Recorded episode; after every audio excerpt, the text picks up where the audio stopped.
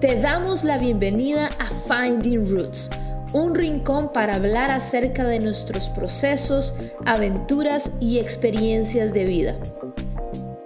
Toma asiento, ponte cómodo, abre tu corazón y abracemos nuestras raíces.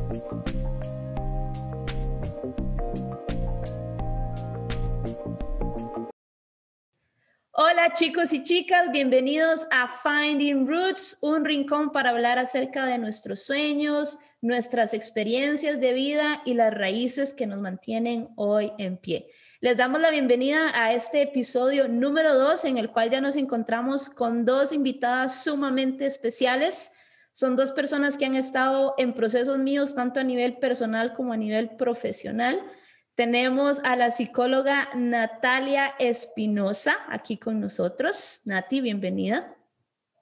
Hola, hola a todos y todas. Eh, Gloria, es un honor que todavía desde, o sea, desde el 2015 este, nos estemos en contacto, porque muchas veces uno cuando sale la U es como cada uno por su lado y gracias por contar conmigo, por este, darme esa oportunidad de contar con vos y de verdad gracias, es un honor. No, gracias a vos. Sé que, sé que va a ser un tiempo muy enriquecedor para todos y todas los que nos están escuchando. Y no solamente tenemos la dicha de contar con Nati, sino que también tenemos a Jennifer Gamboa, también psicóloga, amiga, colega. Jenny, bienvenida. Hola, hola a todas y todos. Bueno, yo muy contenta y quiero decirles que yo estoy aquí súper nerviosa y estoy esperando, no sé, estoy esperando cosas súper lindas y estoy súper contenta además porque tengo muchísimo, muchísimo tiempo de no verlas y nos hemos escuchado, pero no vernos y hoy de pronto estamos por acá viéndonos en este espacio y para mí de verdad que es un honor poder compartir tal vez no, no nos hemos visto, que no hemos podido compartir como físicamente, pero yo creo que hemos estado en este proceso desde el punto que nos graduamos, ¿verdad? Que nos graduamos juntas de, voy a contar un poquito para los que nos están escuchando, nosotros nos conocimos en el año 2015, yo llegué literalmente como la, la intrusa a la ULACID, ya Jennifer y, y Nati se conocían, venían juntas desde bachillerato, nos graduamos como psicólogas juntas y bueno, ellas dos me recibieron, me abrazaron. ¿Ustedes se acuerdan ese, ese, ese primer día? Yo había llegado y ustedes, yo estaba almorzando solita y fue como, hey, venga, siéntese con nosotros. y ya de ahí, el Ay, sí, yo me acuerdo. Historia. Yo tengo un, un, un, ¿me dejas contar algo, Gloria? Sí, claro. tengo una historia muy marcada de, primero para contarles que, que eh, Glory es brillante, o sea, yo me quedé así sorprendida pero Glory tuvo uno de esos episodios de crisis, fue, eh, bueno, el cambio de U, pero con la plataforma, ¿te acordás? Yo me acuerdo que decía, pero ¿qué es esto? ¿Cómo se hace esto? Y yo, tranquila, tranquila, y tras de eso entró en la licenciatura, digamos, yo con Jenny, imagínense, yo Jenny la conocí, no sé, en el segundo cuatri bachillerato, o sea, ustedes saben, tres años a la misma persona, ¿verdad? Entonces, el, lazo que hicimos, pero yo me acuerdo con Glory y, y, y sentirla, sentir esa empatía, y saber que era una persona, era como un diamante en bruto ahí y alrededor de un montón de tecnología y cosas. Yo decía, no, o sea, ella ocupa que es que uno la apoye y la guíe. Y después se hizo, o sea, no sé, nos rebasó como cinco escalones. No, ojalá, ojalá. Pero sí, fue, fue un acompañamiento muy bonito que tuvimos y no solamente eso, sino que nos tocó trabajar juntos. Yo creo que ese primer cuatrimestre, en todas las materias nos tocó hacer, usted, yo hice mis trabajos, de mis grupos de trabajo con ustedes todos, todos, ¿verdad? Entonces fue muy bonito porque yo venía de otra formación diferente, de un proceso totalmente diferente en mi bachillerato, con otro tipo de personas también, porque era una, una universidad muy distinta. A venir aquí, yo, yo, me, yo dije, santo Dios, por aquí todo el mundo es súper profesional. Y aquí no son estudiantes, ya son psicólogos, ¿verdad? Pero bueno, fue un proceso muy bonito y es algo de lo que hoy vamos a hablar acerca de los procesos como tal, ¿verdad? Y ese fue un, un, proceso donde experimentamos juntas y aún así terminamos y no ha habido como año o semana que ha sido como repostear las cosas que cada una pone en nuestras respectivas páginas de psicología, que por cierto pueden seguir a Nati en Psicología Desnuda y a Jenny en Cortis, eh, las pueden seguir ahí en su página de Instagram. Bienvenidas y bienvenidos. Todos, y estar siempre ahí como en ese contacto, ¿verdad? Entonces cuando yo les planteé a ellas la idea de que, chicas, estoy eh, pensando ponerme un podcast, las dos fueron como, dele, o sea, dele, no lo piense, dele, dele. Y después les dije, chicas, quiero que ustedes sean las invitadas, las primeras invitadas, démosle. fue lo más bonito, ¿verdad? Entonces ha sido un proceso como de acompañamiento muy lindo y donde no solamente yo he encontrado en ustedes como ejemplos y colegas, sino también amigas, que es algo que a veces que a veces uno pierde en sus propios procesos de vida, ¿verdad? Que se siente solo y se siente sola en, las, mismas circunstancias. Entonces, bueno, el episodio de hoy se llama procesos y es un tema enorme, ¿verdad? Como sabemos, trae tanta materia, tanta materia, pero vamos a tratar de, de, ir al grano con todo lo que yo sé que las tres tenemos para decir al respecto. Hay un, nosotras cuando yo les planteé a ustedes este tema, este, hubo algo muy bonito que, que dijimos y fue como, ¿qué tabú hay tan grande en la gente, en la sociedad como tal, que piensa que los psicólogos y las psicólogas no tenemos también nuestros respectivos procesos de vida? ¿verdad? De, duelo, de desamor, de, desamparo, de felicidad, de tristeza. Y a veces que creen que somos simplemente espectadores y guías en las personas que están pasando sus respectivos procesos. Entonces, ¿cuál ha sido la experiencia de ustedes como psicólogas siendo psicólogas y teniendo sus propios procesos personales de formación a nivel emocional y mental y demás. a mí me pasa, No, no, dale, dale. ok, eh, gracias Jenny. Eh, bueno, a mí, me, a mí me pasa mucho que, bueno, yo empecé, Jenny yo sé que tiene más experiencia, pero Jenny creo que después de la U empezó a trabajar más con pacientes. Yo fue al revés, yo empecé con la, en la parte, trabajé en el PANI, luego trabajé en una clínica, pero en la parte administrativa. Y de hecho, del 2019, no, del 2020 para acá, ya he estado en la parte clínica. Pero a mí me pasa algo muy curioso. Yo tengo dos, eh, varios pensamientos. Uno, que que los pacientes llegan a uno como por, el, por algo en específico, porque uno los atrae, ¿verdad? Y me ha pasado que en todos los pacientes que he tenido, todos han concordado, aportado eh, o repetido mi historia. Entonces creo que parte de sanar es hacerles ver que yo también pasé el proceso y que juntos, desde la parte profesional y personal, yo les puedo enseñar por qué. Porque ustedes saben que hay una teoría de que si yo cuento mi historia de mi vivencia, la otra persona tiene empatía y, como que sana más rápido, ¿verdad? Porque igual yo le puedo chorrear todo lo profesional y la parte técnica que es como Daisy está bien, pero lo que yo estoy sintiendo, solo yo lo estoy sintiendo. Entonces la persona al ver que vos también lo pasaste y que no estás hecho de piedra y que no sos un ser supremo como nos hacen ver muchas veces, ¿verdad? Como, ay, que usted se enoja y es psicóloga, ¿verdad? Como si no tuviéramos esa, esas emociones. Entonces, a mí me ha servido mucho porque todos los pacientes este, me han representado en la historia de vida. Entonces, creo que ha sido una herramienta para poder encauzar el proceso psicológico. Totalmente, totalmente. Y con eso que decías que uno atrae a los pacientes inclusive de su misma experiencia, ¿verdad? Porque yo empecé a dar terapia también desde hace, hace poquito en realidad con la parte ya clínica y todo el mundo llega con la misma situación que uno pasó hace poquito, ¿verdad? Que todavía está sanando. Entonces yo me acuerdo que yo les... Y es por qué. Y yo les escribí a ustedes y a Marlene, que fue una, yo creo que una de las maestras que tuvimos enormes y que tenemos aún presentes, ¿verdad? Un beso a Marlene, que sé que nos está escuchando. Este, y yo le decía, ¿pero por qué? ¿Pero por qué pasa esto? De acabo de salir y, y, es para recordarte eso, ¿verdad? La parte de empatía. Jenny, no sé si, si ¿Quieres aportar algo aquí? Sí, algo decía Nati súper valioso y es que a veces, incluso, y, y, ahorita que hablamos de Marlene, la tengo tan presente porque recuerdo que en ese momento tenía en mi formación, en algún momento de mi formación, tenía dos profesoras que eran súper diferentes. Sin embargo, ambas tenían muchísimo que aportar y que nos aportaron muchísimo. En ese momento me acuerdo que una de ellas decía, nunca nunca le diga a un paciente, eh, yo entiendo lo que usted está pasando, o imagino que esto debe ser difícil, o de pronto decir, eh, sí, y yo recuerdo que yo en algún momento hice tal cosa, porque de pronto ahí estábamos rompiendo, ¿verdad? Esa, e, esa línea entre paciente y psicóloga o psicólogo. ¿Verdad? De pronto a mí me incomodó muchísimo porque yo dije, no, es que, es que yo también soy ser humano y yo también eh, represento esto que, que, que está, o, para lo que está viniendo esta persona en este momento. Cuando de pronto me acuerdo de, de Marlene y Marlene nos decía, es que cuando yo hablo de mí en algo muy pequeño, en algo muy corto, muy simple, y se los expreso a los pacientes o a aquella persona que de pronto en ese momento le está necesitando, eso puede salvar vidas. Y eso puede ayudarle muchísimo al paciente a conectar y de alguna u otra forma a sanar. Y eso a mí en la vida nunca se me olvidó, porque de pronto este, todas estas vivencias que también nosotros tenemos, pues las tenemos también porque somos seres humanos. Y porque como seres humanos tampoco podemos alejar y fingir que no pasa nada, porque pasa, sentimos, nos duele.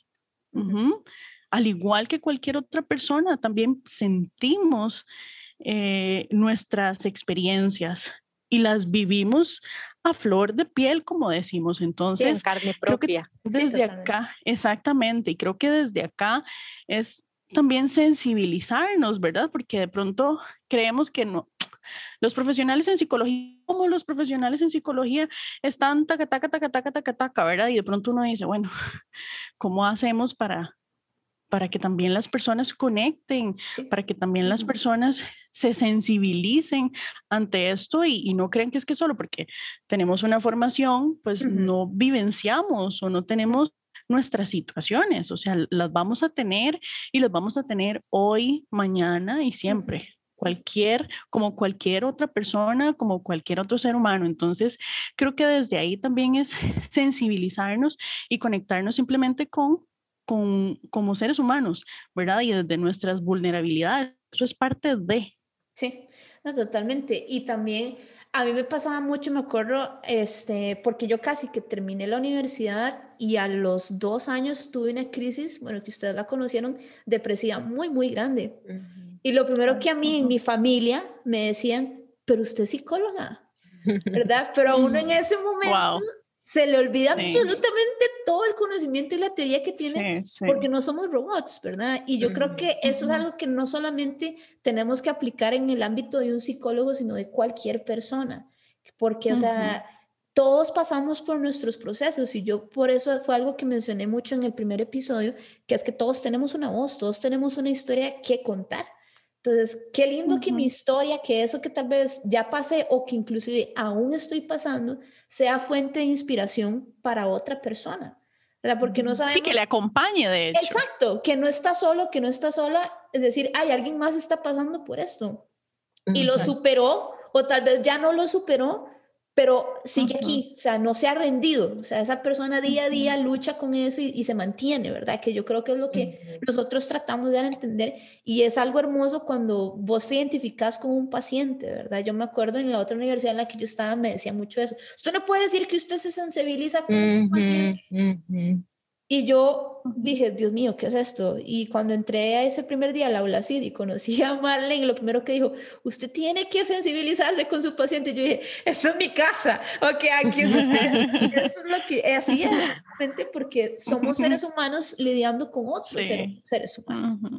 De hecho, Glory, este, me acuerdo que de, de, licenciatura y también de bachi tuvimos una profe, que, que no voy a decir el nombre mejor, en la cual ella no, ella más bien era como que no, no se puede hacer este, el report, no se puede hacer, ¿verdad? O sea, usted es el profesional y ya.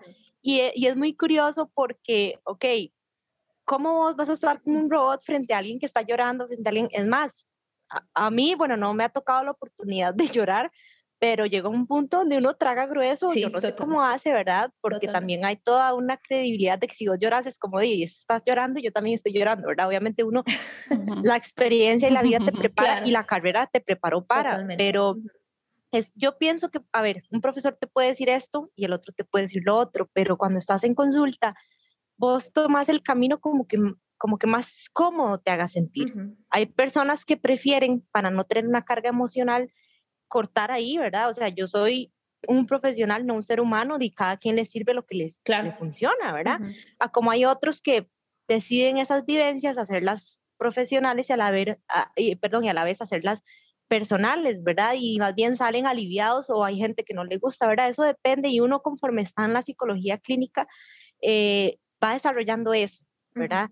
Este, y creo que eh, uno va probando, obviamente en la U, uno todo pollillo, porque hasta las licenciaturas sos un pollito, ¿verdad? Sí, totalmente. Este, vos te asustás y decís, es que si hago esto, y, Dios guarde, ¿verdad? Uno en la sala de, grabaciones, ¿cómo era que se llamaba? Ah, no me acuerdo. GESEL, la cámara de GESEL. La cámara de Uno ahí, y, que lo vieran ahí sensibilizarse, y uno ahí me están viendo y me van a regañar, ¿verdad? Pero entonces era como ese dime que te diré que al final, cuando estamos aquí, después de, ¿qué? Cinco o seis años, este, nos damos cuenta de qué es lo que cada uno necesitaba para ese proceso.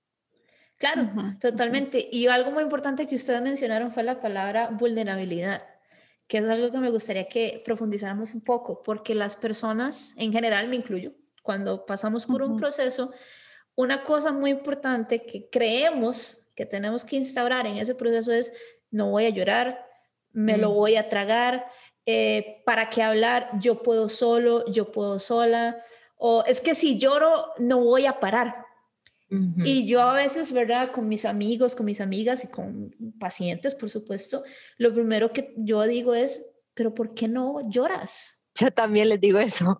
Yo, pero si su cuerpo le pide llorar, llore. Llore. Que lo tiene que, que, cerrar, ¿verdad? Nos castramos emocionalmente desde que somos pequeños porque, ay, no, no llore. Eso no es nada. Desde pequeñito, yo que soy mamá, este, he metido las patas en eso de castrar y ya cuando somos grandes, yo digo, con razón, llegamos adultos y nos da vergüenza que nos vean llorar. Claro, y no solamente el sentimiento de vergüenza, sino eso de que si me ven llorar, significa que soy débil. Débil y vulnerable. Y el, el hecho de, ser, de que seas vulnerable no te hace débil, al contrario, te está formando para sacar la fortaleza necesaria para enfrentar lo que sea que estás viviendo en este momento. Entonces... Y que algo creo que te corté. No, no, dale, aquí estamos haciendo. no, y que, y que, hay algo, que hay algo súper importante, porque vieras que a mí, al menos en, en, mi, de pronto en mi historia personal, creo que me conecta muchísimo porque yo con mis pacientes trato de trabajar incluso mucho los mandatos. Y mm, cuando hablo de mandatos, mm, hablo de aquello que es impuesto, ¿verdad? Y de pronto nosotros mismos, conforme vamos creciendo o vamos eh, teniendo una vida adulta, vamos asumiendo ciertos, ciertas ideas, ¿verdad? Que también nos condicionan a, a, ser X o Y persona en algún momento de nuestras vidas. Y de pronto cuando nos vemos en, en una situación en donde yo me digo a mí misma es que tengo que ser fuerte, porque creo que incluso esta frase la han utilizado mucho eh, como, este es, este es mi mantra, tengo que ser fuerte. Al menos en lo personal yo no lo apoyo, porque este tengo que ser fuerte, si nos damos cuenta, viene casi que de una imposición, es decir, aunque vos te estés muriendo, como decía ahorita Nati, aunque tu cuerpo te esté pidiendo llorar, patalear, gritar y que vos no lo hagas, también no te estás escuchando a vos, no te estás escuchando a vos y te estás dejando constantemente para después. Entonces yo creo que desde ahí es también nosotros podamos hacer eh, una pausa y decir, pucha, em, ¿cuáles son todas estas ideas que yo tengo? Que vienen incluso casi que desde nuestra infancia, desde, desde nuestra educación y lamentablemente desde nuestras historias familiares que hoy las tengo tan grabadas en mi cabeza, ¿verdad? Y que de pronto se convierten en algo normalizado para nosotros y que cuando de pronto las, las queremos cuestionar, no, no nos permitimos cuestionarnos y, incluso, ¿verdad? Nos sentimos como culpables. Es que cómo es posible que yo eh, vaya a llorar o cómo es posible que me sienta así. Es que la gente se va a dar cuenta que yo estoy llorando, que la gente se va a dar cuenta que yo me siento angustiado, que estoy a X o Y, ¿verdad? de pronto esto nos conecta mucho y, y claro, esto es un proceso de, de muchos años, pero en el momento en el que yo acepto que la vulnerabilidad es parte de mi vida y, y, logro aceptarla como parte de la vida, ¿verdad? Creo que también desde ahí logramos como hacer esa conexión y, y poder también tener perdonarnos a nosotros mismos también por la forma en la que hemos eh, nos tratado a nosotros mismos, porque yo les voy a decir, chicas, yo no sé ustedes, pero yo he sido dura, incluso conmigo misma. Totalmente. ¿Verdad? Y entonces eh, creo que desde ahí es poder empezar a hacer las paces con nosotros y decir, pucha, ¿qué me estoy haciendo yo? ¿Qué es lo que me estoy diciendo? Eh, qué es lo que estoy creyendo. De pronto esto me, me afecta tanto y, me, y me, me, molesta tanto, ¿verdad? Y que creo que también es desde ahí donde nosotros tenemos el poder de, o desde nuestro poder interior o desde nuestro poder personal, poder romper con, con eso. Sí, totalmente. O sea, y es súper importante que, que, lloremos, ¿verdad? O sea, que saquemos eso que nos está valiendo. Inclusive, ni siquiera puede ser un llanto que viene de la, de la tristeza, sino del enojo, ¿verdad? Que hay gente que dice, es que yo cuando me enojo me pongo a llorar, entonces la gente cree que no estoy enojada. Cuando me da chicha. Cuando me da chicha lo que hago es llorar. No importa, es tu forma de sacar las emociones. Lo importante que nosotros tenemos que entender es que ese momento de vulnerabilidad no se puede convertir en un estanque emocional, ¿verdad? Que es donde ya caemos en nuestras depresiones, en nuestro no querer seguir adelante. Entonces, está bien que, ahora nuestras ansiedades. Está bien, o sea, llorar, sentirte triste, o sea, patalear, tenés derecho de que eso que viste, eso que experimentaste, eso, eso que sentiste, te dolió. Pero es legítimo, es legítimo, es, real. Es válido. Pero si es que ahora Ponete Exacto. y sigue adelante.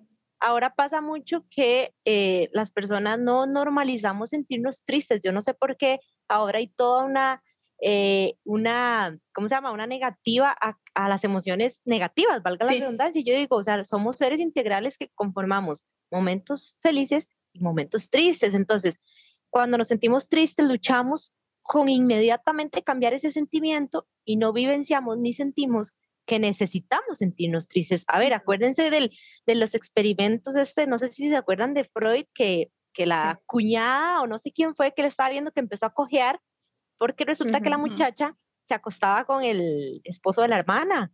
Y ella al callarlo y al callarlo empezó a, a, canalizarlo físicamente. Yo le digo a mis pacientes, el cuerpo habla por donde sea. Cuando ella soltó todo el bochinche, dejó de cojear.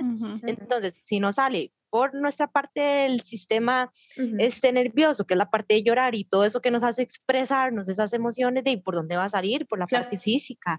Entonces, normalicemos sentirnos tristes, sentirnos, yo siempre les digo, el ser humano tiene que estar en constante, este, ¿cómo se llama? En constante movimiento Sintonía. emocional fracasos, rechazos, felicidad, alegría, porque pasa mucho los que se sienten culpables por sentirse muy felices o los que se sienten culpables por sentirte triste siempre. Entonces, es normal un día sentir rechazo, un día sentir fracaso, o sea, es sumamente normal.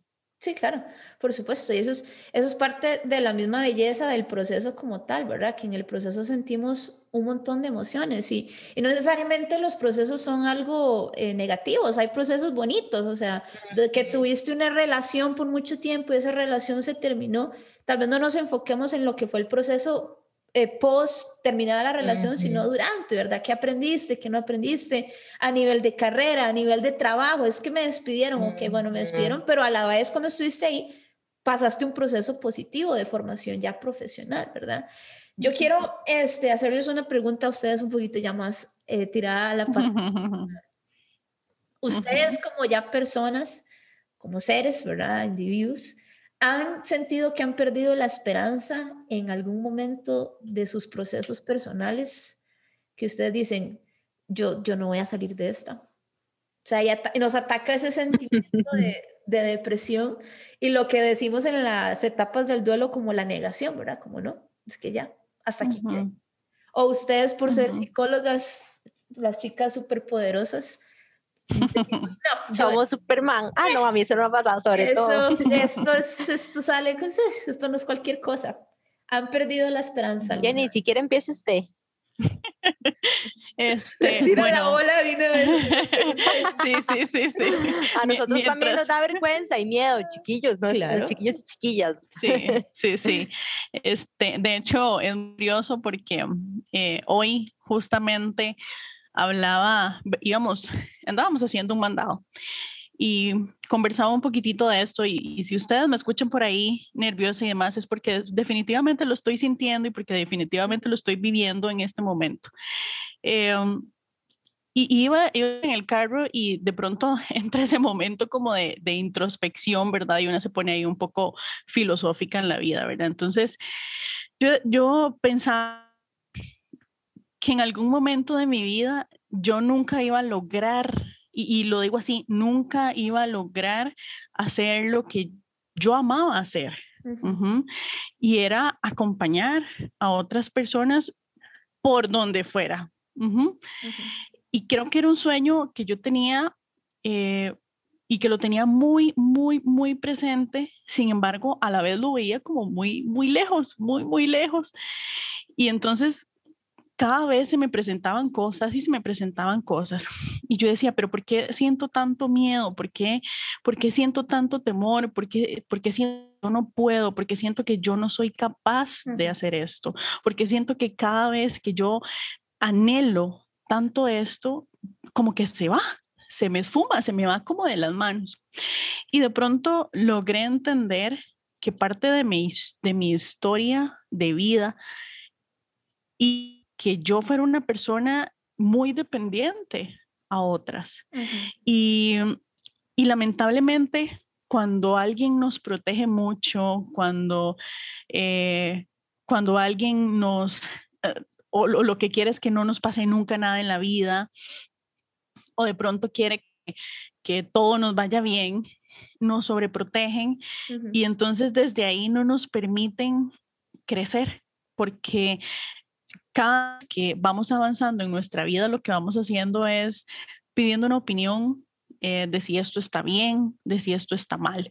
Incluso hoy en la tarde iba pensando, yo decía, bueno, quizá algo y, como el ejemplo que voy a poner ahorita, este, y esto puede ser básico para muchas personas, pero para mí en algún momento de mi vida no lo era. Entonces, eh, y era ir a un restaurante y pedir algo de comer, ¿verdad? De pronto decidir qué iba a comer. Yo yo me, me, me, me, bloqueaba en ese momento, no sabía qué hacer y siempre que iba, este, volví a ver a, mi hermana y yo le decía, ¿qué pido? ¿Qué pido? Siempre buscando su aprobación, siempre buscando su admiración. Eh, y con esto lo que quiero decir es, de pronto, para mí ella fue el ser más mágico que yo puedo tener y que puedo tener hoy en mi vida, la cual de la aprendí muchísimo, la cual me ha enseñado muchísimo y que incluso desde sus, desde sus propias vivencias, ella quiso que yo no pasara por muchas cosas. Pero eso también me metió a mí de pronto en una zona en donde si mm. yo me salía, me iba a quebrar, me, me iba, no, no, lo iba, no iba a poder lograrlo. Y entonces, en, cuando yo me enfrentaba a ciertos desafíos de mi vida o me sentía en riesgo, yo decía, no podía, yo simplemente me bloqueaba y yo decía, no, es que yo no puedo hacer esto, yo no soy capaz de hacer esto, yo no voy a poder. Y, ahí era donde yo decía, yo no voy a poder. Y como decías ahorita, vos, Glory, perdí completamente la esperanza de que esto que hoy estoy haciendo en algún momento de mi vida llegara porque me rendí en algún momento, porque de pronto ese miedo no me permitió, eh, como por decirlo de alguna forma, sobrevivir o incluso escuchar lo que estaba en mi alma y en mi corazón y lo que yo definitivamente quería, porque estaba haciendo una cosa, estaba haciendo físicamente una cosa, pero internamente estaba haciendo otra. Totalmente. Y entonces desde ahí no había como una sintonía entre lo que yo estaba haciendo y entre lo que yo estaba sintiendo. Y entonces eso me molestaba muchísimo más porque, porque yo decía, ¿cómo no puedo? Y entonces yo veo a fulanita y a sutanita y a menganita haciendo y deshaciendo. Y yo decía, pero ¿por qué yo no puedo? Y lamentablemente me comparaba muchísimo con otras personas. Entonces, desde ahí, creo que tuve que llorar tuve que patalear, tuve que revolcarme en la cama para que yo también pudiera entender que ese proceso no me lo podía salir, que lo tenía que vivir para poder dar el siguiente paso. Y tuve que pasarlo, tuve que pasarlo y tuve que vivirlo. Fue un momento muy doloroso y que incluso hoy lo recuerdo con muchísimo amor porque ha sido un proceso que me ha enseñado muchísimo y del también incluso en la misma consulta escucho a muchísima gente con este miedo, con este miedo a no poder ser y a no poder desde lo que su corazón le pide. Y entonces creo que desde ahí también conectamos, ¿verdad? También conectamos desde nuestra humanidad y, y, también podemos ser de alguna u otra forma acompañantes y guías de quienes hoy están tocando la puerta de nosotras y, y, quieren permitirse ser de alguna u otra forma, pues, o acompañadas o acompañados, ¿verdad? Y pues bueno, eh, creo que esa, esa ha sido como de pronto mi historia en donde definitivamente yo creo que sentí este, que no podía más y que definitivamente eh, perpetuando como muchas, muchas cosas de mi pasado en mi presente y no me permitía de pronto vivir lo que verdaderamente estaba ahí para mí. Pero mencionaste algo muy bonito, que verdad que a pesar de que fue una situación que tal vez costó en su momento, acabas de decir, yo ahora lo miro atrás con amor, ¿verdad? Porque ese proceso se convirtió en lo que hablábamos en el primer episodio, en una raíz que nutre tu árbol y que a la vez nutre los frutos que podemos decir que son tus pacientes, ¿verdad? La gente que acompaña a Entonces, es muy bonito. Y otra cosa que quiero recalcar que dijiste es que muchas veces cometemos el error de que comparamos nuestro proceso con el de otras personas que tal vez es similar, ¿verdad? Pero la actitud y que los resultados, pero ¿cómo, cómo ya lo superó tan rápido, ¿verdad? Y tal vez puede ser, nosotros no conocemos, cada cabeza, cada corazón es un mundo.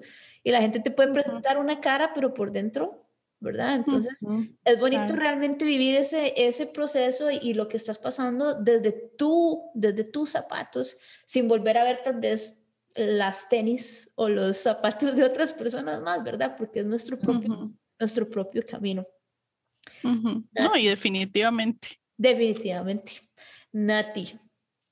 Bueno, yo quiero nada más ahí extraer algo de lo de Jenny, que, que yo creo que en todo lo que ella dijo, uno va haciendo como un review de su vida pasada, ¿verdad? Totalmente. Porque de esos miedos empiezan en casi que en todas las etapas y de hecho yo hace poco hice un post en mi página de cómo como adultos vamos eh, pasando esos miedos, copiando esos patrones, arrastrando esos miedos generacionales, ¿verdad?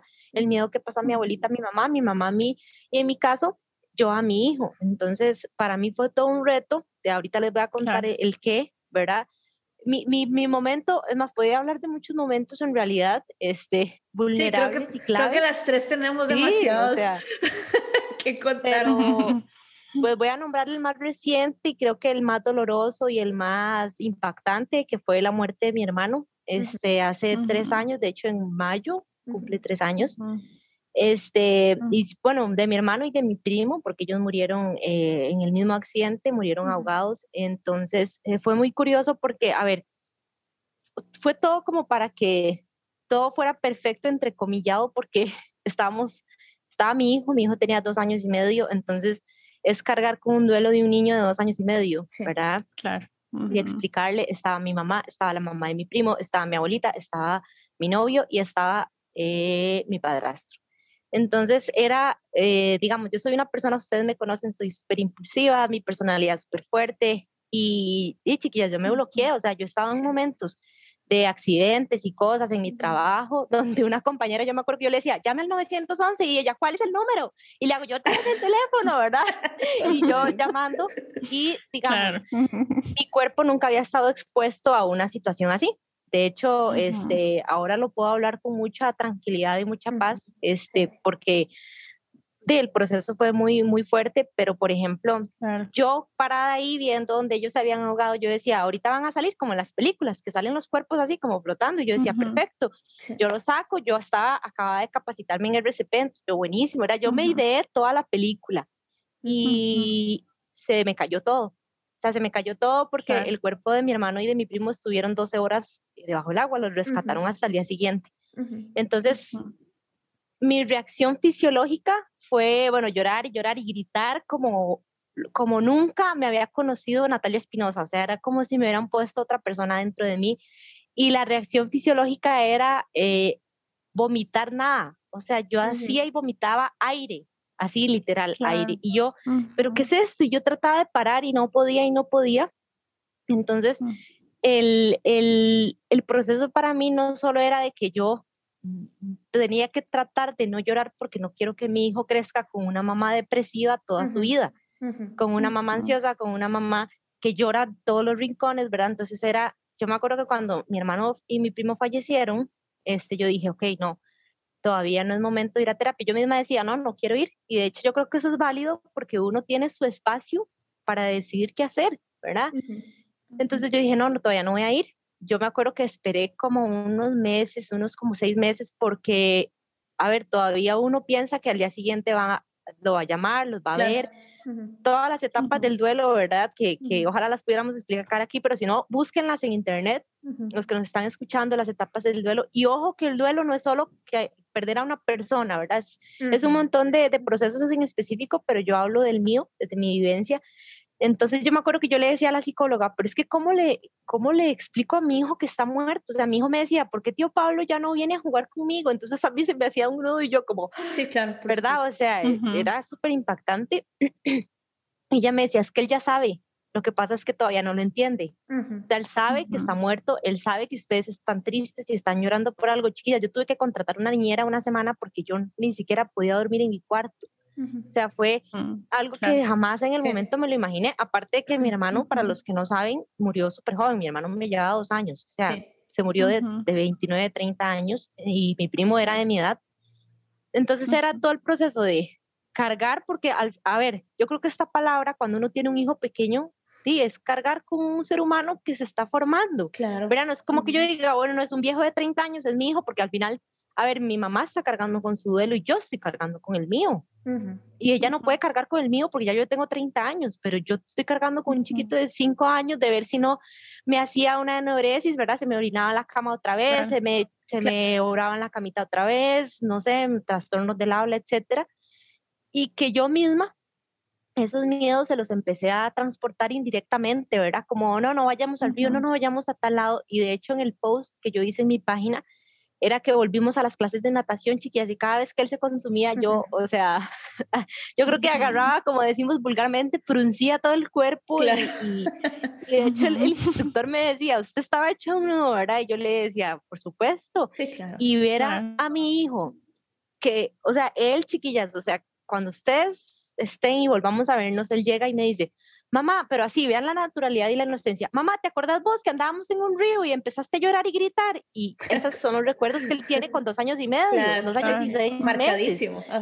Por supuesto, entonces yo le digo, sí, mi amor, y ahora, bueno, que ya yo, yo descubrí una forma para contarle el duelo, yo sí, mi amor, ese día se murió tío y se murió David, entonces él, ah, sí, ¿verdad? Sí, cierto. Y él así como si nada, ¿verdad? Ojalá tuviéramos nosotros esa, ese manejo de inocencia, de, inocencia y emociones. Definitivo. Entonces, guindándome con esto que dice Jenny, muchas veces la hermana de Jenny transportó sus miedos a ella. Claro. Y, yo, y es muy difícil hacer ese insight de decir, pucha, le estoy pasando todos mis miedos a mis hijos y a mi mamá y a todos.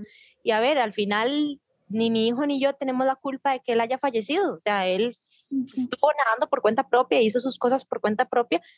Y yo no voy a crear un ser humano, espero no crear un ser humano porque no sé, eh, con, esa, es, con esos miedos y esa carga de miedos que yo le puedo estar diciendo, no, no vaya ahí porque eso es peligroso y yo una vez me pasó esto. O sea, no, al final cada uno tiene que experimentar y yo creo que Jenny es el vivo ejemplo del daño que le hace uno a, a como un ser humano ya adulto. ¿Verdad? Entonces, aunque por dentro yo me tenga que agarrar todo, yo creo que es de hacerlo, ¿verdad? y cómo cuesta, o sea, tal vez ahorita los que nos están escuchando, de qué fácil lo dice, pero no es fácil, o sea, son tres años, chiquillos, tres años que han pasado y, y, y, de entendimiento de que hay picos, ¿verdad? Que hay días donde lo recuerdo a cada rato, hay días que ya ni se me olvida y, prefiero, ¿verdad? Porque yo ya llegué a una etapa de aceptación gracias a, a, todo el proceso, pero en esa etapa pasamos, pasé por depresión, pasé por ansiedad, una de mis ansiedades mm, más fuertes era de, imaginar o pensar qué tanto ellos habían sufrido, ¿verdad? O qué pensaban mientras estaban ahogando. O sea, imagínense el nivel de morbo, no sé si llamarle morbo que uno crea en su cabeza de, decir, porque yo estaba a 50 centímetros de ellos, entonces yo vi la cara de cada uno, vi la cara de mi hermano, inclusive donde él dijo, Mae, no te tires, me dijo a mí, porque él sabía que se estaba ahogando y se iba a ahogar. Entonces yo en mi impulso era ir a sacarlo y él me hizo así, o sea, él salió y me hizo que no y bajó. Entonces yo tengo tan grabado eso y, y, parte de mi ansiedad es, habrán sentido, habrán sufrido, claro. ¿verdad? Entonces es una, siempre recordamos y creo que al final yo es algo que le digo a mis pacientes y algo que me ha grabado mucho, ya para concluir, es que la muerte es uno de los problemas que no tiene solución, que al final de la jornada ese problema lo transformamos para aprender a vivir con, con ese problema. Porque yo siempre les pongo el panorama de, a ver, en su vida, ¿cuáles problemas tiene? ¿Cuáles tienen y no solución? Y la muerte es uno de ellos. Y creo que siempre lo vamos a cargar y me ha tocado ya dos pacientes en el coado nocturno que llegan y me dicen, hace dos meses murió mi hermano, hace un mes murió mi hermano, y yo hasta que digo, Dios mío, ¿por qué? ¿Por qué? Como dice Glory, sí, o sea, y, y esta última vez, de la última chica que me contó, era muy reciente, casi me pongo a llorar, literal, yo hasta que seguro se ve, ella escuchó donde se me quebraba la voz, porque tal vez tenía muchos años y meses de no hablarlo, pero uno ahí es donde dice, todo está destinado a ser en algún momento. Totalmente, o sea, y qué increíble, ¿verdad? Porque esa esperanza es la que uno dice, no, yo no, yo esto no, yo no voy a poder con esto, ¿verdad? Como vos decías, tal vez en el caso de Jenny, yo no voy a encontrar mi identidad fuera de otra persona, mejor me quedo aquí cómoda. En el caso de Nati, no, yo no voy a poder volver a sonreír, no voy a saber lo que es pasar tiempo en familia sin pensar en mi hermano, en mi primo, pero ahí estamos aquí, ¿verdad? y yo con mis etapas inclusive de ansiedad, de mis episodios depresivos, que, que hablaremos más de eso más adelante en, en otros episodios, pero lo importante es que hemos logrado sacar esa esperanza, ¿verdad? Entonces, ¿qué consejo le dan ustedes a las personas que nos están escuchando como de dónde sacamos la fuerza para mantenernos de pie? ¿De dónde sale eso? En su propia vivencia y como profesionales, ¿verdad? Si la persona viene hoy y nos dice, los que nos estén escuchando, ok, pero es que yo estoy destruido, ahorita no tengo fuerza ni siquiera para, para, o sea, para levantar ni el dedo pequeño de la mano. ¿De dónde saco esa fuerza que tanto ustedes están mencionando? ¿De dónde sale? Bueno, eh, no sé si, perdón. No, no, dale, Natia. Este, no sé si al final eh, es, es curioso porque yo soy creyente de que de que siempre hay algo que lo mueve a uno, como un gusanito, ¿verdad? De, esa, de esa motivación. Yo sé que al final uno a, los pacientes les dice, bueno, pero es que usted no tiene que depender de nada para ser feliz ni pasarle sus cargas a los demás, pero en mi caso personal, digamos, mi fuerza fue, yo no puedo, yo tengo un ser a cargo, ¿verdad? En mi caso, di, como yo soy mamá y tal vez les aburra, pero es que e, esa era ahorita mi, di, sí, mi, mi objetivo. yo, yo tuve tal vez una claridad de que dije, bueno, yo soy la que queda aquí viva, ¿verdad? Ya ellos están súper relajados, quién sabe en dónde y súper felices porque no están viviendo todo lo que estamos viviendo ahorita, ¿verdad? Este, y mi fuerza fue, bueno, mi hijo, puedo decir que él, sin pasarle ninguna carga de que, ay, venga, mi amor, y yo estoy triste, porque en realidad yo evitaba hacer eso, porque para, hijo, para los hijos es muy, muy difícil toda esa parte de la carga emocional, pero mi hijo y también este, el hecho de, de, de, de surgir como, como ser humano emocional, yo siempre dije, no, o sea, yo creo que, yo no sé por qué algo, era una fuerza, no sé ni de dónde, pero era como, como que mi misión no era eso. O sea, yo tenía que levantarme indistintamente de lo que fuera, de lo que me estaba pasando, porque, como les digo, es como, como que si usted le dieran un libro cerrado y le dijeran, esta es su misión, luche, pero no la puede ver, ¿verdad? sí. Y sabemos que algo bueno va a salir de eso. Entonces, a mí en lo personal fue eso. Bueno, en ese momento tenía un muy buen trabajo. Este, me apoyaron muchísimo yo creo que mi círculo de apoyo fue muy bueno y tuve una ventaja y yo sé, estoy claramente consciente de que no todos tenemos un círculo de apoyo así, este, pero en mi trabajo, en mi casa, eh, di la niñera de mi hijo en esos, en esos momentos, mi pareja, o sea, mi pareja, siempre pongo el ejemplo, es un hombre súper poco expresivo, pero siempre era como un fantasmita ahí a la par. ¿verdad? O sea que no decía ni pero ah, ni como, no me preguntaba ni cómo me sentía por toda la culpa de capaz que yo me desmoronaba enfrente de él, pero yo sabía que estaba ahí, ¿verdad? Entonces, en, en, mi caso, desde mi vivencia, desde mi perspectiva, ese era mi círculo de apoyo y esa fue mi, mi forma de salir, ¿verdad? Al final, mi círculo de apoyo, que al final yo digo, para los pacientes es tan importante los, los, el círculo de apoyo que, que eso fue, el impulso que me tiró. Sí, claro. Y es muy importante lo que acabas de decir, ¿verdad? Que tal vez cuando, cuando pensamos inconscientemente en círculo de apoyo, todos pensamos en una familia. Y no necesariamente todos tenemos una familia que esté ahí. Eh, es que hasta un perro. Familia perfecta. Hasta un perro. Exactamente. o, sea, ese círculo de apoyo puede ser cualquier persona o cualquier ente que te motive, y que de, donde recibas ese amor y ese, ese apoyo, ¿verdad? Y se puede especificar, perdón, ahí, que el círculo de apoyo es espiritual, amistades, novio, perros, este, amigos, familia. Muchas personas dicen, es que yo no vivo, no sé, no tengo papás o lo que sea. O sea, un amigo hasta que vive en Estados Unidos y chateamos por WhatsApp. O sea, son y ahí es lo que hablábamos de no tragarnos nuestra vulnerabilidad, ¿verdad? Porque eso lo hacemos por no mostrar vulnerabilidad. Entonces vos decís, no tengo una familia que es la que se supone que me tiene que cuidar y estar aquí para mí. No todos tienen eso, pero tienes una voz. O sea, entonces si te quedas callado, no expresas que algo te está doliendo, que algo está pasando, pues por supuesto no vas a encontrar ese círculo de apoyo, ¿verdad? Que está mencionando Nati. Exacto. Y ahí ya para terminar, ya, no, ya me voy a callar porque se me acaba de acordar de esto muy importante. Yo soy una persona, e, es curioso, yo soy muy poco expresiva, pero con esto aprendí, o sea, yo lloraba, ahora lloro con cualquier cosa, este, a veces estábamos desayunando y se me salían las lágrimas y mi novio, ¿qué te pasa? Y yo di, no, o sea, estoy triste. Eso, yo me permití sentir y llorar cuando lo necesitaba, eh, gritar, sonreír cuando lo necesitaba, nunca me reprimí nada. Entonces, eso es un tip, yo siempre les digo, yo, si tienen que llorar, lloren, gritar. Eh, golpear un almohadón, lo que sea, háganlo, porque entre más a los sentimientos son como una bolsa, se va llenando y llega un punto donde explota y no saben ni por dónde salir. Entonces, me permití sentir, aunque mi proceso a veces yo no quería llorar enfrente de mi mamá porque ella tenía su duelo de su hijo, entonces mi proceso muchas veces fue personal. Aunque yo sabía que mi familia estaba ahí, yo estaba llorando sola en el cuarto, entonces me permití llorar enfrente de cualquier persona y, hablar de él con naturalidad, aunque yo llorara, pero hablamos, nunca dejamos de hablar de las personas fallecidas, entonces eso nos ayudó muchísimo. Sí, totalmente, totalmente. Claro, claro.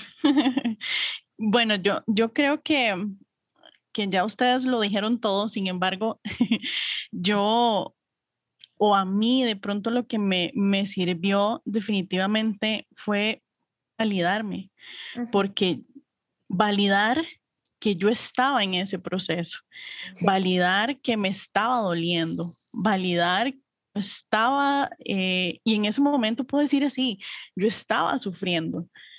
Y de pronto eh, eso, cuando yo me permití ver con otros ojos, incluso de pronto yo misma ser mi propia testigo de lo que me estaba pasando, creo que desde ahí también como que logré conectar, ¿verdad? Logré como conectar con, con, mi, propia, con mi propia vulnerabilidad, propio dolor y que incluso lo que yo siempre eh, apelo y a lo que siempre les digo, bueno, eh, permítase sentir. en, esta, en esta vida las emociones están hechas para sentir, para, para sentirlas. Para eso existen, para que se sientan, para que nosotros las vivamos, independientemente de lo que nos generen. Si de pronto no nos generan cositas tan bonitas o de pronto no nos generan eh, cosas tan armónicas, pero cuando nosotros nos permitimos sentir independientemente de cómo las percibamos, nos estamos escuchando a nosotros mismos, estamos siendo también testigos de nosotros.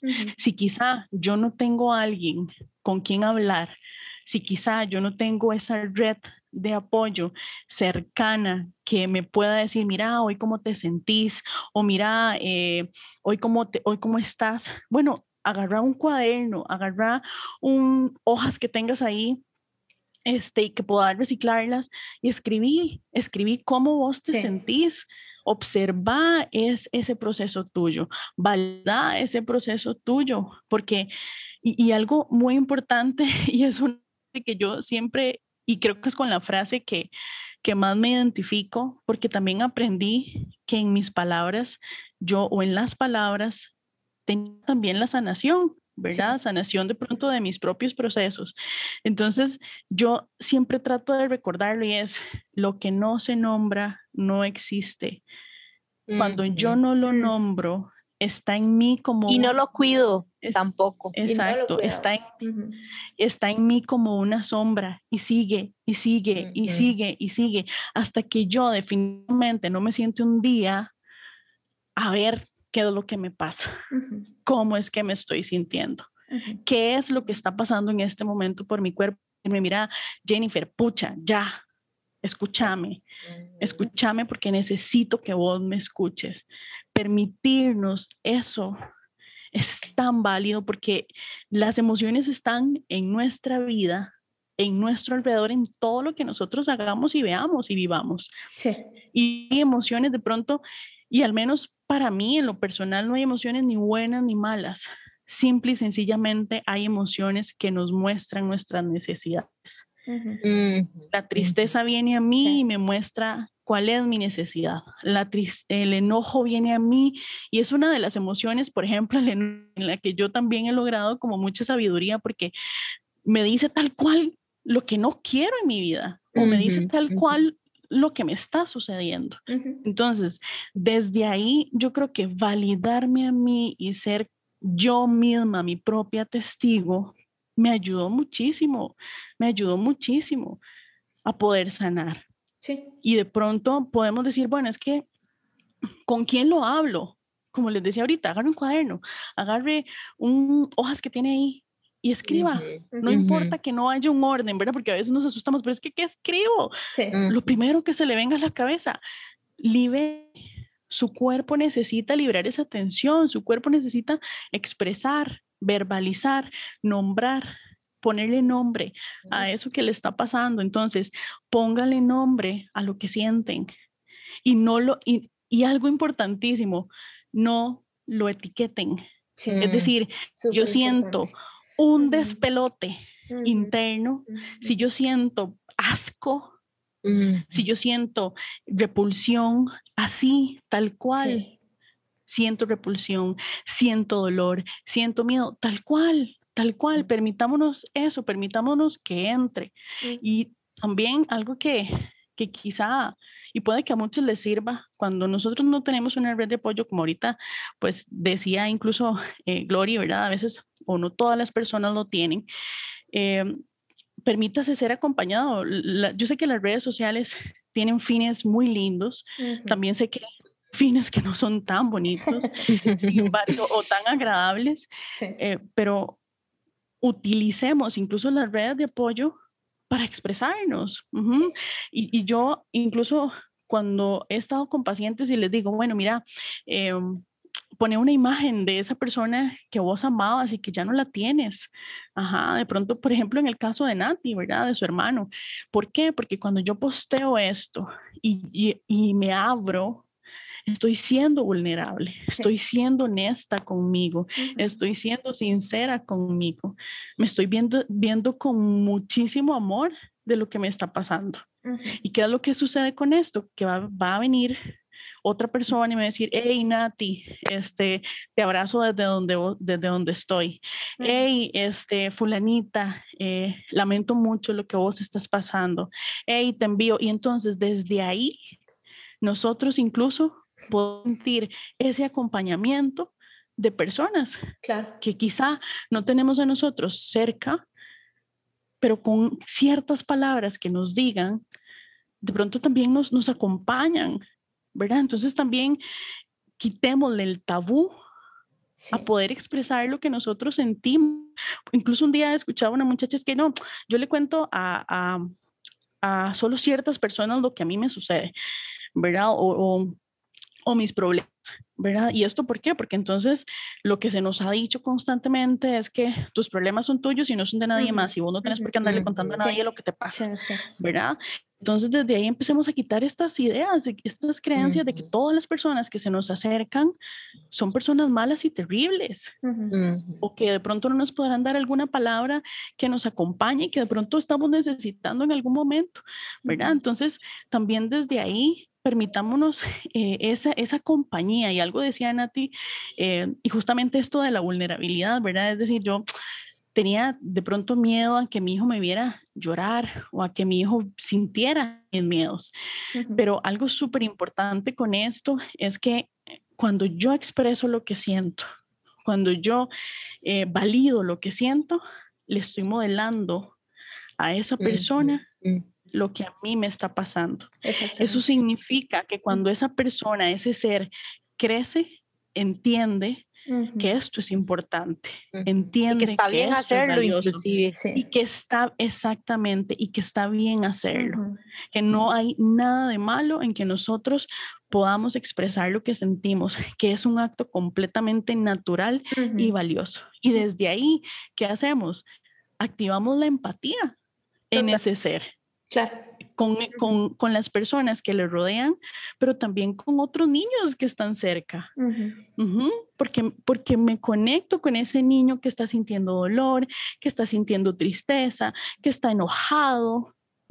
Entonces, creo que de validarnos y nombrar para que exista, eh, es con lo que yo les diría, permítanselo, permítanselo y permítanselo. Es muy bonito porque yo, eh, yo las escucho, ¿verdad? Y las, las dos dijeron algo, dijeron lo mismo con palabras totalmente diferentes, ¿verdad? Porque viene esta palabra de, de dónde sacamos la fuerza para mantenernos en pie y con los ejemplos que ambas dieron, yo no sé si los, que, los y las que nos están escuchando pueden entender y ponerle un nombre a esas dos respuestas y todo se resume en un amor propio. ¿verdad? Entonces, porque yo me amo, voy a amar a mi hijo. Porque yo me amo, voy a poner un nombre a esa emoción. ¿Verdad? Entonces todo nace de una semillita muy propia que después se esparce a los demás lugares, ¿verdad? Que es un error que a veces cometemos mucho en, en, toda esta etapa del duelo y menciono lo del duelo porque también Nati lo mencionó. Ahorita estamos hablando de procesos y el duelo es parte de los procesos, ¿verdad? Y no necesariamente duelo a la muerte, sino duelo en muchísimas cosas que se van y que ya no son parte de nuestras vidas, ¿verdad? en las etapas del duelo de qué estamos hablando. Estamos hablando de una negación, yo no puedo aceptar esto que pasó. Luego mm. paso a ese momento de ira donde me enojo, ¿por qué me pasó esto a mí? Después viene esa negociación donde ya decimos, bueno, voy a dejar, voy a llorar hoy, pero no voy a estar bien, pero después voy a estar mal. Después viene la depresión, que yo creo que para mí, en mi, en mi, propia etapa, yo creo que para mí fue la más fuerte de todas. La etapa de la depresión donde digo, no me puedo levantar y después esa aceptación donde digo, me voy a levantar me duele, aquí está, pero voy a seguir adelante, ¿verdad? Que son las etapas de un proceso, no necesariamente de duelo, sino de un proceso como tal que nos está formando y que han sido todos los diferentes puntos que hemos tratado a lo largo de esta conversación, que la vulnerabilidad, que yo no puedo creer que pasó, me voy a preparar, voy a mejorar y voy a dejar que eso se desprenda a todos los otros lugares. Nati está, los que no lo están viendo, pero Nati está levantando la mano para decir algo. lo bonito de esto es que la gente, que nos conoce va a decir, o sea, chiquillos, ustedes se pueden imaginar cómo era para nosotros tres ponernos de acuerdo a hacer un trabajo de grupos. Duramos como cuatro horas en un documento de dos hojas.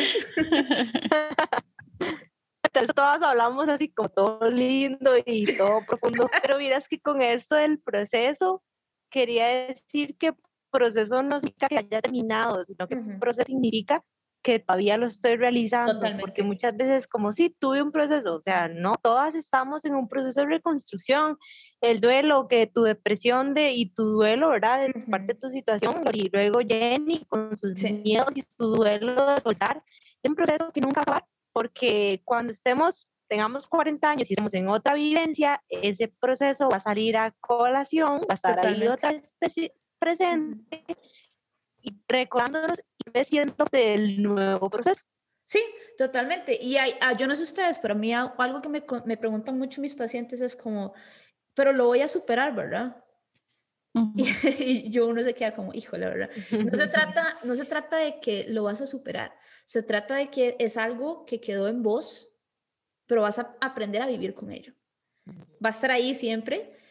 Está en nosotros darle el poder de que de qué tan latente o no vaya a estar esa situación que nos dolió, ¿verdad? Esa situación que nos formó, pero vas a decir, esto fue parte de mi historia y lo voy a usar más adelante tal vez de una forma buena. ¿Cómo es una forma buena? Como lo mencionaron las chiquillas hoy miro atrás, pero lo miro con amor, lo miro con agradecimiento porque me formó y es algo que me nutre hoy para ser la persona que soy, para tomar las decisiones que tengo que tomar, para empoderarme en cosas a futuro, en mis sueños, en mis metas, ¿verdad? Que al final de cuentas es lo que nuestro objetivo aquí en Finding Roots, que podamos usar nuestra voz y las raíces que tenemos para inspirar a otras personas. ¿Verdad? Y es lo que, lo que estamos tratando de hacer. Y yo quiero dar un, mensaje a todos los que nos están escuchando y, quiero dejarte muy claro que el proceso que estamos pasando el día de hoy es una raíz más que le va a traer nutrientes al árbol de nuestro ser. Depende de nosotros mismas y de nosotros mismos el cuidado que le vamos a dar a partir del día de hoy. Entonces puede ser que hoy estés pasando con una situación muy difícil, pero ¿qué, qué vas a hacer al respecto? No te quedes pensando como, híjole, esto me duele. Actuemos. Esto me duele, pero voy a empezar a sanar. Voy a buscar ayuda, voy a hablar, voy a nutrirme de, ya ni mencionaba lo de las redes sociales, ¿verdad? Y, y las redes sociales es una herramienta tan poderosa, tan, tan poderosa que nos puede tanto mm. destruir como construir, ¿verdad? Entonces, ¿cómo estás nutriendo? Es un arma doble filo es un arma de doble filo que también tendremos un episodio dedicado a eso para que estén atentos, siendo los comerciales. Pero lo importante es que nos pongamos de pie y que sigamos adelante, ¿verdad? Y que la vida en sí es un proceso. Ahora Jenny está levantando la mano. y, yo, y, yo, creo que eso que vos decís ahorita, eh, eh, Glo, es súper importante porque de pronto, vamos a ver, estamos en un momento de nuestro proceso eh, en donde, como le llamamos en psicología, de pronto estamos en esa visión de túnel, ¿verdad? Donde lo único que vemos es negro y no vemos absolutamente nada más como caballos que negro. Ajá. No vemos nada. Y entonces desde ahí, si tengo a una persona cerca que decirme, mira, pero es que vos podés hacer esto o vos podés hacer el otro y conforme tu proceso avanza, ¿ok? Vamos encontrando de alguna u otra forma recursos que quizá antes nosotros no teníamos, ¿verdad? Y que mm. incluso ahorita vos decías, bueno, sí, vivamos ese momento, eh, experimentémoslo, eh, démonos el permiso de sentirlo, pero también permitámonos acompañarnos, ¿verdad? De pronto no tengo dinero para una consulta o de pronto no tengo eh, económicamente los recursos para lo que sea, pero entonces preguntemos, mira, fulanita, eh, una página en, Facebook o una página en Instagram que pueda eh, ayudarme con esto o algún libro que me pueda ayudar con esto. ¿Y qué estamos haciendo desde esos actos tan chiquititos?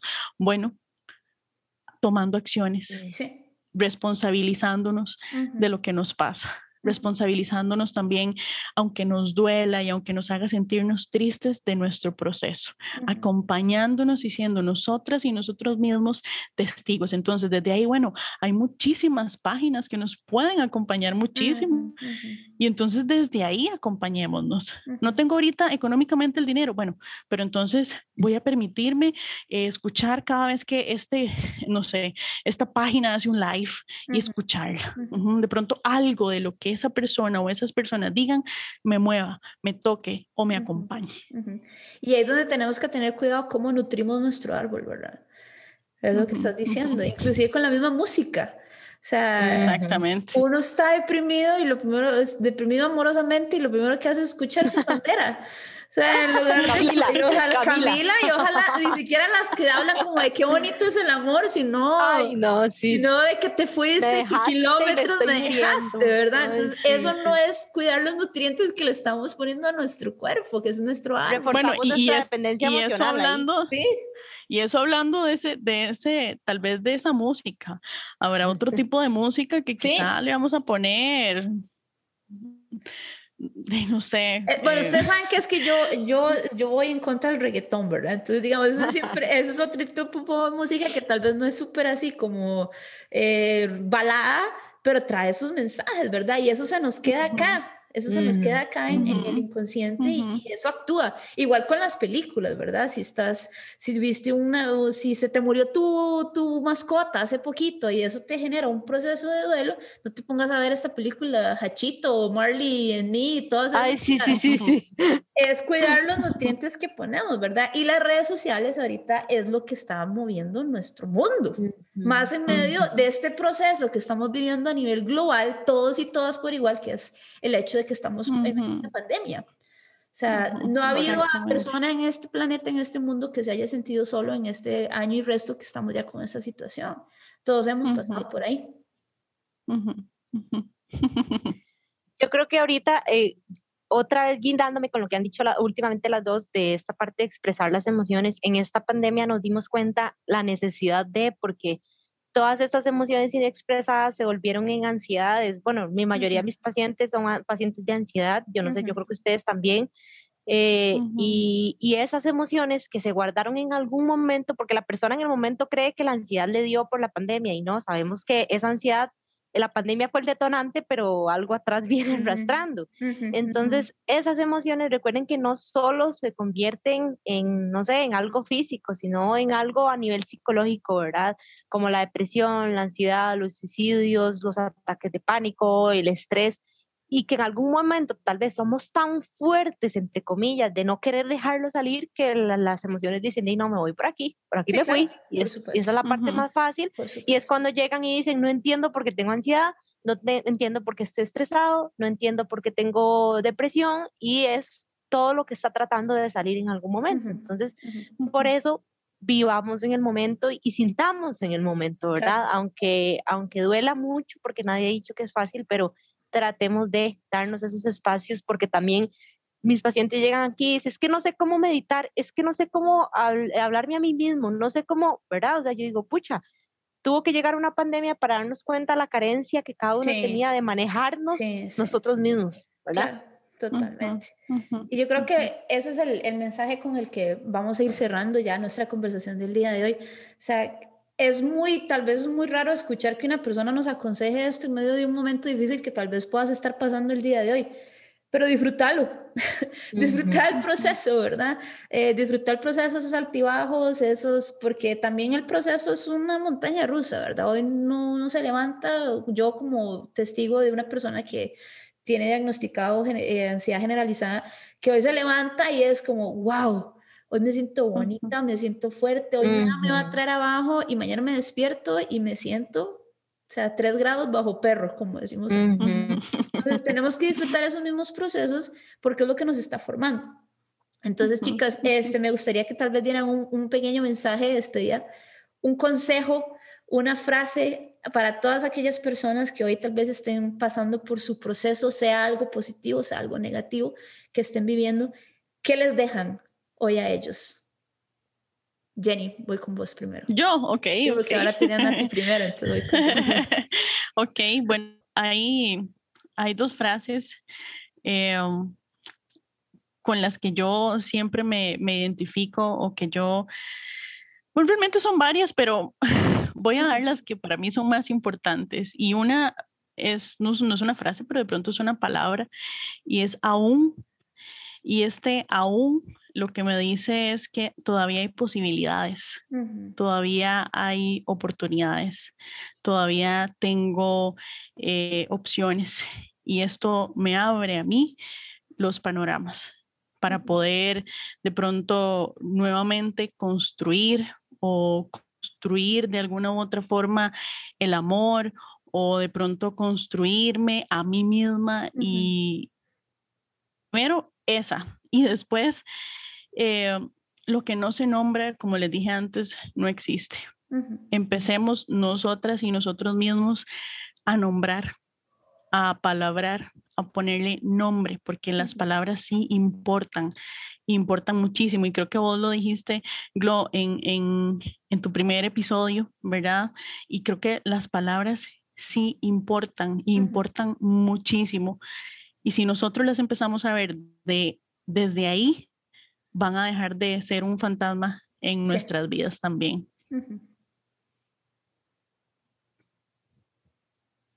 Nati.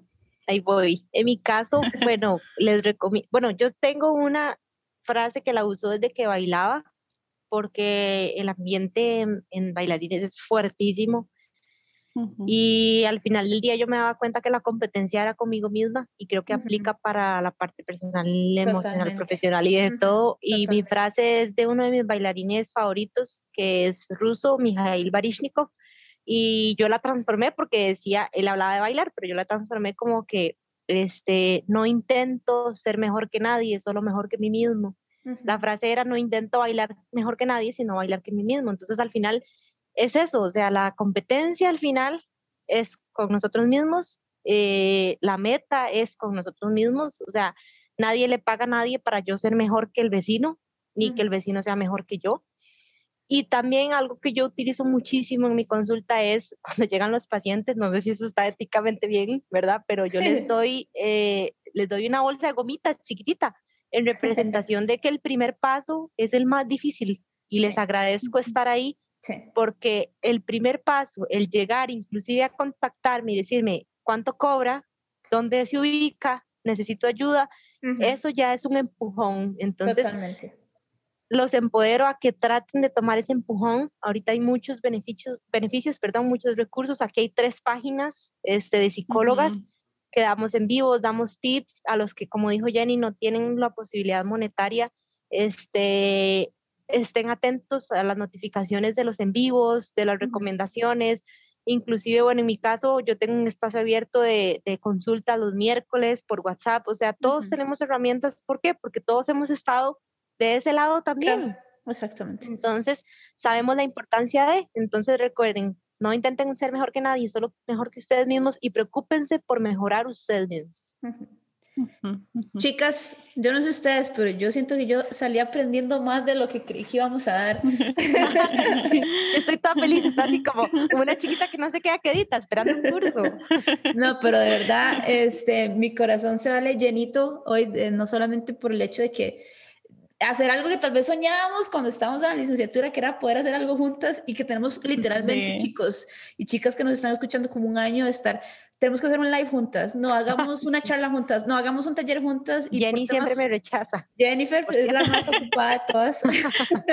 por temas de pandemia, de horarios, de, familias, este, no se, se ha podido, entonces verlo hoy realizado realmente para mí es, es un check en mi lista y sé que no es el primero, les invito a estar atentos porque eh, Nati y Jenny van a ser, este, van a ser invitadas eh, recurrentes en nuestro, en nuestro podcast. Entonces vamos a estar tocando varios temas y bueno, la bendición de tenerlas también de que son colegas desde el área profesional y tienen mucho que dar.